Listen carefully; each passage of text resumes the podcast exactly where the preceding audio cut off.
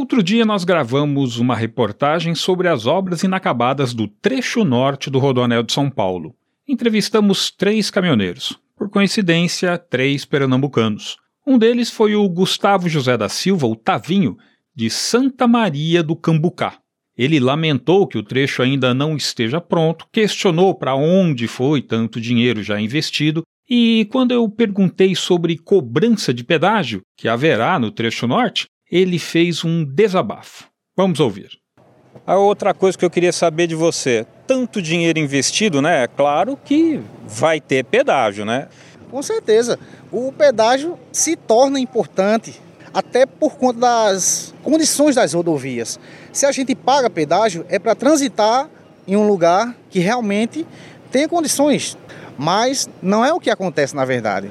A televisão não mostra a realidade do dia a dia. A gente que está aí na estrada, a gente está vendo e está passando por dificuldade, porque a gente paga pedágio caro e as estradas não têm condições. E qual é a realidade do dia a dia que a televisão não mostra? a televisão só mostra as paisagens bonitas né, que a gente conhece né, na estrada, mas o que a gente. as dificuldades, na verdade, não. Só quem sabe somos nós que passamos. Rapaz, todo domingo a gente está mostrando as dificuldades do caminhoneiro, viu? Não, sim, mostra, mas a realidade só quem sabe somos nós. Vocês veem assim por ato que a gente comenta, né?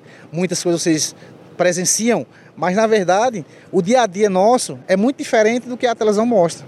Pode ter certeza disso. Difícil para nós e para toda a família que está em casa nos esperando. Que feliz daquele que ainda consegue chegar em casa, porque a gente não tem condições para trabalho, para rodar na estrada. A situação cada vez piora para a gente conseguir carregar nosso caminhão para ir para casa ou para qualquer outro destino cada dia está se tornando mais difícil, né? Pois é. A gente mostra, sim, as dificuldades dos caminhoneiros todo domingo e já está perto dos 20 anos. De São Paulo, Jaime Alves.